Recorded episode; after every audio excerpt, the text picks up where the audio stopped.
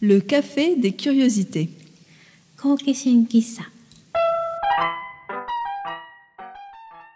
Bienvenue au café des curiosités. Bonjour Lyoko. Comment ça va? Ça va très bien. Bonjour à toutes et à tous. La dernière fois, on a parlé de halaobi. Cette fois, on poursuit la conversation avec le halamaki, un objet typique au Japon. Oui, le halamaki est une sorte de large ceinture en laine ou en coton extensible que l'on porte autour du ventre. La dernière fois, on a abordé la question du hiye, le froid, et aujourd'hui, on va se pencher sur ce concept auquel il est lié. C'est vrai, mais on va aussi parler de la relation des Japonais à leur ventre, n'est-ce pas? Dit comme ça, c'est un peu bizarre, non? Oui. En fait, on va parler de folklore et de culture populaire. Alors venez prendre une tasse de thé Et du café et venez faire un tour de notre café insolite pour découvrir ce que cette bande de tissu cache de secrets. La dernière fois, on a mentionné qu'un des objectifs du halamaki était de réchauffer le ventre. Effectivement, on disait que c'était pour réchauffer le bassin pendant la grossesse. Et ça m'a étonnée parce que ce n'est pas une idée familière pour moi. Aujourd'hui, on va donc aborder ce thème, le halamaki, mais on peut peut-être commencer par le décrire. Oui, c'est un des objets typiques utilisés au Japon depuis très longtemps pour réchauffer le corps des adultes comme des enfants. Mais le mot évoque aussi quelque chose d'un peu vieillot. Parce qu'il est surtout utilisé par des personnes âgées? Non, même pas. À mon avis, beaucoup de personnes de tous les âges utilisent le halamaki. Par exemple, à Uniqlo, la grande chaîne de fast fashion japonaise, on trouve aussi des halamaki. Mais ils sont appelés body warmer. Ah oui, c'est plus cool. Dans le secteur de la mode, du prêt-à-porter, etc., on n'emploie pas clairement le mot halamaki. Sans doute pour s'éloigner de ces connotations vieillottes. Ah, je vois, l'anglais sert à redonner une image plus jeune à des objets anciens. Hmm, le rucksack pour le sac à dos, par exemple. Oui, en français aussi, on a de nombreux exemples de ce genre. Le bomber à la place du blouson, le crop top à la place du boléro ou du pantalon. Ah, c'est comme en japonais. On entend moins le mot boléro et plus bon klopodotake. Voilà, c'est le même principe, et ça n'empêche pas que le boléro ou le halamaki soient des objets qui existent depuis longtemps. Et justement, depuis quand le halamaki existe-t-il? Il semblerait que les samouraïs, les guerriers japonais de l'époque médiévale, soient à l'origine du halamaki. Les fantassins à pied et donc les guerriers de Baron l'utilisaient comme l'arme pour protéger les ventre. Je vois, donc c'était un peu l'équivalent de la côte de maille des chevaliers médiévaux en Europe. Mais il y a un monde entre une armure médiévale et un objet tout doux porté par les enfants aujourd'hui, non? Hmm. Tu penses qu'il n'y a plus beaucoup de gens au Japon qui font le lien entre l'armure des samouraïs et le halamaki Je crois pas. Simplement, contrairement à la côte de maille des chevaliers, le halamaki a perduré dans la tradition japonaise sous une autre forme et avec d'autres usages. Et toi, Ryoko, alors tu le portais quand tu étais enfant? À vrai dire, je l'ai plus porté à l'âge d'adulte. Mais ce qui est sûr, c'est que j'ai entendu depuis mon enfance qu'il fallait toujours maintenir le ventre chaud. Ah bon? On ne te l'a jamais dit quand tu étais enfant? Pas particulièrement. Euh, un petit peu en hiver ou quand j'avais mal au ventre. Mais ce n'est pas quelque chose auquel on prêtait particulièrement attention, tu vois. D'ailleurs, quand j'ai acheté pour la première fois un pyjama pour enfants au Japon, il y avait une très large ceinture qui remontait quasiment jusqu'à la poitrine. Tu, tu vois ce dont je parle? Oui, bien sûr. C'est une bande qui couvre bien le ventre pour ne pas attraper froid. Oui, voilà, mais moi, tu sais, je suis un peu obsédée par les vêtements durables. Et j'ai surtout pensé, quelle idée géniale, ce pyjama multitaille. Mais c'est mon mari qui m'a dit, mais non, c'est un halamaki, ça sert à garder le ventre chaud. D'accord. Oui, mais j'ai vu que moi aussi, je vérifie toujours que mes enfants ont le bien couvert la nuit. Ah bon, c'est drôle. Mais dis-moi, pourquoi cette préoccupation avec le fait de ne pas refroidir le corps? Ça m'a frappé à mon arrivée au Japon. J'ai eu quelques soucis de santé et en lisant des livres, des magazines ou en parlant avec les gens, j'entendais toujours le mot hié et je ne le comprenais pas vraiment. Hmm. On dit souvent hié otoru, ôter le froid. Oui, retirer le froid. C'est exactement l'expression que j'entendais tout le temps. Comme si le froid était quelque chose de concret qui se logeait dans le corps. Et dans mon dictionnaire, hié se traduit par être fielleux ou prendre froid. En français, ça fait plutôt penser à un rhume ou ce genre de symptômes, tu vois. Et je me demandais, mais alors, qu'est-ce que ce hié dont tout le monde parle? En fait, la fois dernière, on a interviewé Madame So, la sage-femme qui dirige la maison de naissance Matsugaoka à Nakano. On lui a aussi posé une question à ce sujet. Tu te souviens? Mais oui, c'est vrai. D'ailleurs, on peut tout de suite écouter sa réponse. En général, les Européens ne sont pas réceptifs au froid. Le concept de froid vient de la médecine chinoise. Quand le corps se refroidit, la circulation sanguine devient mauvaise et cela provoque toutes sortes de petits maux. En retirant le froid et en réchauffant le corps, la circulation dans tout le corps et dans l'utérus s'améliore.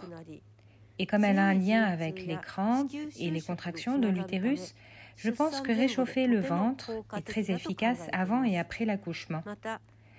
Je vois souvent des personnes qui souffrent de froid pendant la grossesse et qui peuvent avoir des contractions irrégulières ou souffrir de constipation ou de nausées terribles. En se réchauffant le ventre, elles peuvent soulager ce type de symptômes. Hmm, en Europe, le froid en tant que concept abstrait n'existe pas vraiment. Il est originaire de la médecine chinoise et des médecines orientales en général. On parle dans ce cas de froid avec un, F majuscule en hmm. quelque sorte, parce que c'est un concept qui dépasse la sensation physique du froid. C'est une énergie, un qui. La médecine contemporaine occidentale se concentre sur le traitement de mécanismes physiologiques et de ce point de vue, le froid n'est pas perçu comme un potentiel danger. Je comprends.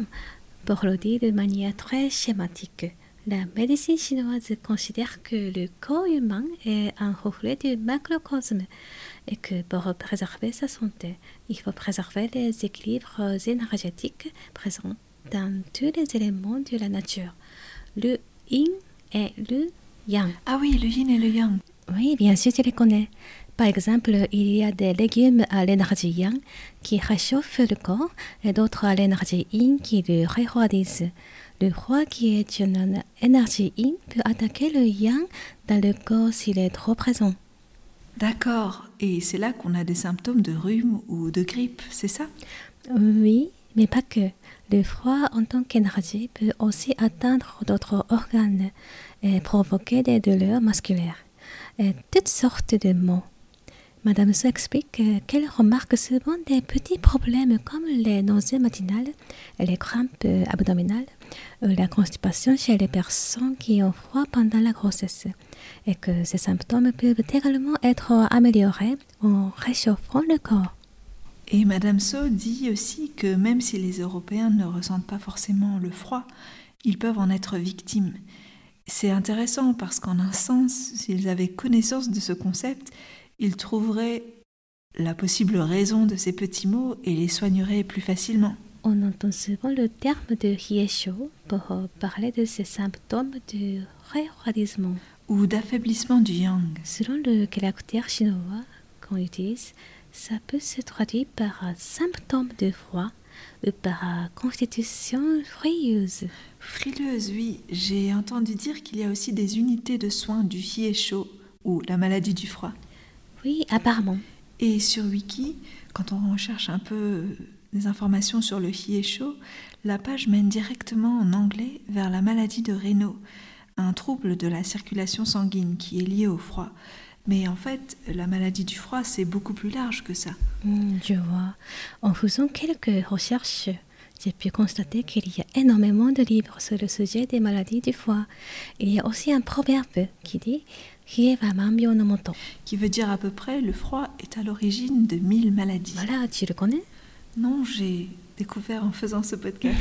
Mais je crois qu'en médecine occidentale, qu'on appellerait plutôt médecine conventionnelle en français, on chercherait plutôt la cause des maladies dans des choses concrètes. un manque de fer ou de vitamines, un dysfonctionnement d'un organe, une déshydratation ou je ne sais quoi mm. d'autre. Et, je me demande si ce froid est la cause de si nombreuses maladies. C'est aussi peut-être qu'au fond, il n'est la cause réelle d'aucune d'entre elles, non? Mm, Tu vois, tu veux dire qu'une cause qui expliquerait tout n'expliquerait finalement rien. C'est ça? C'est presque une question philosophique. oui, effectivement. Mais c'est une de mes interrogations au sujet du fillet. Actuellement, en Europe aussi, les médecines dites douces ou alternatives, médecine chinoise, ayurveda, etc., soulèvent des débats et les opposants à ces approches pointent du doigt le manque de rationalité et d'éléments scientifiques sur lesquels elles reposent, enfin, dans certains cas. Hmm, en même temps, le fait qu'elles soient débattues est une preuve de leur popularité grandissante. Oui, elles sont de plus en plus populaires. Et de toute façon, les deux approches ne se contredisent pas forcément. Dans la médecine intégrative, on va utiliser par exemple les deux de manière complémentaire. Finalement, ce concept de fier est ma petite porte d'entrée à moi pour comprendre quelques aspects d'une tradition médicale qui m'est encore assez inconnue. Hmm. On ne peut pas rentrer dans les détails de la médecine chinoise ici, malheureusement, mais je le dis pour les auditeurs qui sont en France ou qui auront l'occasion d'être d'ici septembre. Le musée Guimet à Paris organise une exposition sur les médecines d'Asie, où des conceptions essentielles de la médecine chinoise, comme le qi, l'énergie, seront traitées. C'est vrai, et l'exposition a en plus l'air très interactive et très belle. Si vous avez l'occasion d'être à Paris et d'y aller, n'hésitez vraiment pas à nous donner votre opinion. On est très intéressés. Oui, elle semble très intéressante. Moi aussi, j'ai envie d'y aller. Oui, moi aussi, j'aimerais bien. Marilyn, tu as entendu parler de Kaminari-sama Ah oui, je crois que j'ai l'image. C'est le dieu du tonnerre, là, qui au-dessus des nuages tape sur son taiko hmm, Le tombeur japonais. Et il provoque des orages, n'est-ce pas? Oui, il a un visage effrayant et ressemble à un démon. Peut-être qu'il a une apparence menaçante parce qu'il contrôle la nature. Au fait, tu sais qu'il a inspiré le personnage de Leiden ou Leidin dans le jeu vidéo Mortal Kombat? Même si en fait la version imaginée par John Tobias ne ressemble pas du tout au dieu traditionnel. Hmm, je ne connais même pas le dieu Mortal Kombat. Mais je vois, c'est un personnage cool au style japonais, c'est ça? Oui, il ressemble à un paysan d'une époque ancienne, un petit peu. En tout cas, tu sais qu'on dit au Japon que lorsque le tonnerre gronde, il faut cacher son nombril. Euh, il sera monté par le dieu de tonnerre. Non, pas du tout. Tout ce qu'on m'a appris sur l'orage, c'est qu'il ne faut pas se réfugier sous un arbre quand la foudre frappe. Mm, bon, bien sûr, ce n'est pas le genre d'information comme ça qu'on apprend à l'école. C'est plutôt du folklore ou de la superstition. Mm, c'est marrant, mais tu crois que ça vient d'où? En fait, ce sera aussi pour les raisons de santé. Quand il y a un orage, le temps se réfléchit. Et si on dort le ventre à l'air, on risque d'attraper froid. D'accord, donc c'est une manière imagée pour encourager les enfants à se protéger contre le froid quand il pleut. Une vraie sagesse de grand-mère en fait. Oui, c'est une des explications possibles. Il y a d'autres théories. On dit aussi que les gens se penchaient en avant pour éviter d'être frappés par la foudre qui touche les endroits élevés et de cacher ainsi leur nombril. C'est drôle. D'une certaine façon, le haramaki protégerait le nombril d'un vol par le dieu du tonnerre. Vu comme ça, la relation des Japonais à leur nombril prend une autre dimension, Yoko. ah bon? Mais tu sais, le haramaki est un accessoire qui apparaît souvent dans la culture populaire japonaise, dans les films, les mangas.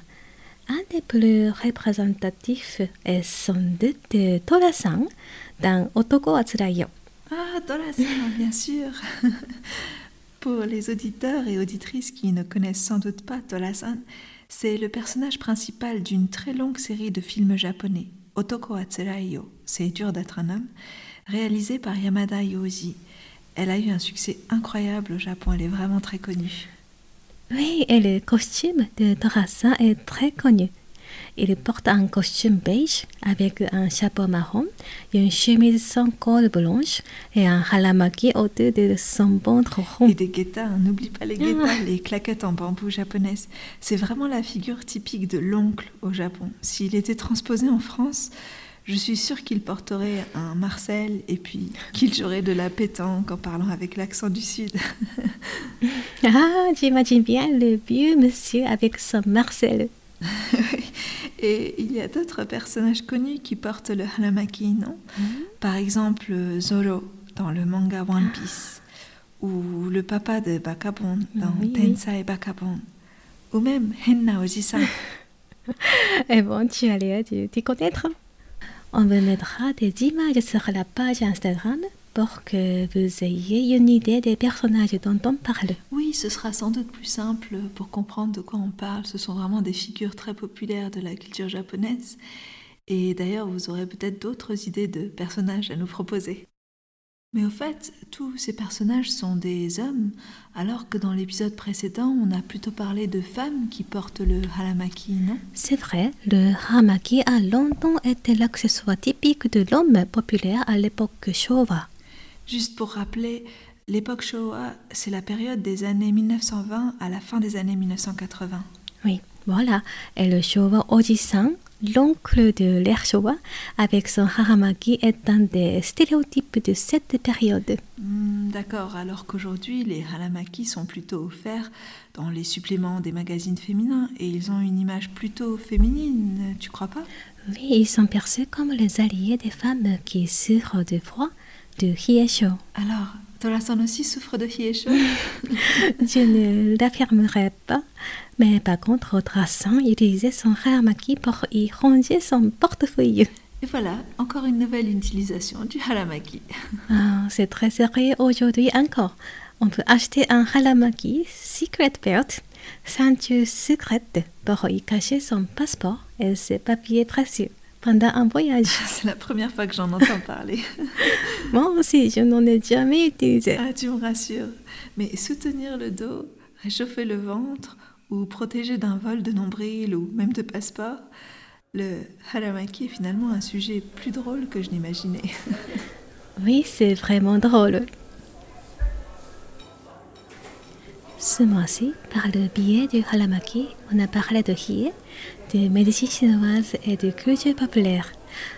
On a un peu sorti du coq Oui, mais c'était intéressant parce que j'associais cet objet surtout à la grossesse mais à partir de maintenant, je crois que je ne regardais plus jamais Zoro de One Piece de la même façon. oui. Quelque part, j'ai eu l'impression que le Halamaki révèle un lien profond entre des choses qui semblent aussi éloignées que la médecine chinoise, les samouraïs ou le folklore japonais. Ça m'a laissé pensive. Hmm. Peut-être que les auditeurs et les auditrices ont aussi des expériences ou des avis sur la question. On attend vos commentaires sur Instagram. Oui, mais en attendant, nous allons parler d'un objet complètement différent le mois prochain. Tout à fait, puisqu'on va parler de savon, parce que le savon solide revient en grâce en France, comme les cosmétiques solides. Et comme tu étais au Liban? Oui, j'étais au Liban le mois dernier. On va parler de savon traditionnel à l'huile d'olive de sa fabrication, c'est un savon historique. Oui, on va sûrement aborder beaucoup de thèmes à cette occasion, l'histoire du savon, l'écologie, le savon aussi a des choses à nous dire. Alors rendez-vous la fois prochaine pour en savoir plus. À la fois prochaine. Sayonara. Si vous souhaitez, vous pouvez écouter ce podcast en français et en japonais. Les épisodes en japonais sont diffusés le premier et le troisième vendredi du mois, et ceux en français le deuxième et le quatrième vendredi. Tous les épisodes dans les deux langues sont à retrouver sur Apple Podcast ou sur Google Podcast et toutes les autres plateformes d'écoute. Et en attendant de vous retrouver, bonne journée ou bonne soirée à tous et à toutes. Sayonara